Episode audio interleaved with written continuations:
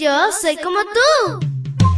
Pequeña para grandes cosas y grande para cosas menores. Te cuento que llega a este lugar perfecto. La devoción matutina para menores. Una reflexión que se ajusta a tu edad, que te queda bien, ni muy grande ni muy chica. Adelante y bienvenido a nuestro mundo. Hola, hola amiguito y amiguita, que el amor de Jesús te acompañe siempre y sobre todo en este lindo martes. Te saluda tu amiga Linda. Y el versículo para hoy se encuentra en Deuteronomio 34:10. Búscalo en tu Biblia y lo lees junto conmigo. Dice así, nunca más hubo en Israel otro profeta como Moisés, con quien el Señor hablara cara a cara. Y la historia se titula Moisés en el Nuevo Testamento. Moisés es bien recordado en cada pasaje del Nuevo Testamento que lo menciona. El impacto de su vida fue tan amplio en la historia de Israel que es el personaje del Antiguo Testamento más mencionado en el Nuevo. Los judíos lo tenían en alta estima, sin embargo muchas veces solamente lo citaban sin obedecer lo que él mismo había enseñado. En cuanto a esta contradicción, Jesús les recordó a los judíos que el mensaje de Moisés y el suyo no se contradecían, sino se complementaban.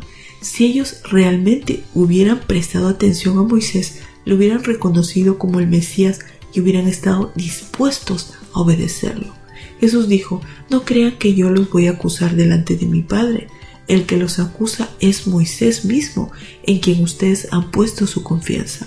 Porque si ustedes le creyeran a Moisés, también me creerían a mí, porque Moisés escribió acerca de mí, pero si no creen lo que él escribió, ¿cómo van a creer lo que yo les digo? Juan 5, 45 al 47. Desafortunadamente muchos judíos nunca aceptaron el mensaje en los escritos de Moisés, pero su experiencia no tiene que ser la nuestra. El autor de la carta a los hebreos menciona a Moisés como alguien que prefirió identificarse con el pueblo de Dios en lugar de mantenerse del lado de los egipcios, aun cuando estaba destinado a ser el faraón. ¿Cuál fue la razón de esa decisión?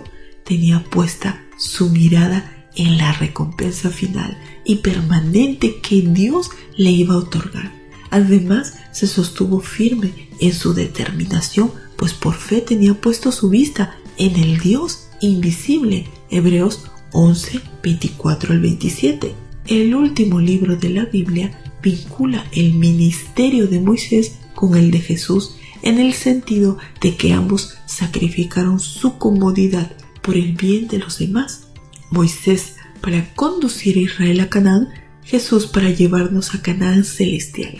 En su momento ninguno de los dos fue muy apreciado, pero ambos comparten el reino como anticipo a la experiencia de sus seguidores. Por eso Apocalipsis registra la alabanza de Dios en el reino de los cielos por parte de los redimidos de todas las épocas como el cántico de Moisés y el Cordero. Cantaban el canto de Moisés, siervo de Dios, y el canto del Cordero. Decían, grande y maravilloso es todo lo que has hecho, Señor Dios Todopoderoso. Rectos y verdaderos son tus caminos, oh Rey de las Naciones. Apocalipsis 15:3. Sigue a Jesús desde hoy para que seas parte de ese coro celestial. Querido Dios, gracias por este nuevo día y queremos pedirte que podamos seguirte a ti, solamente mirarte a ti, para pronto ser parte de ese coro celestial. Te lo pedimos en el nombre de Jesús. Amén y amén.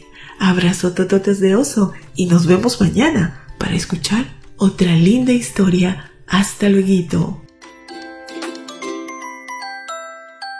Hoy creciste un poco más.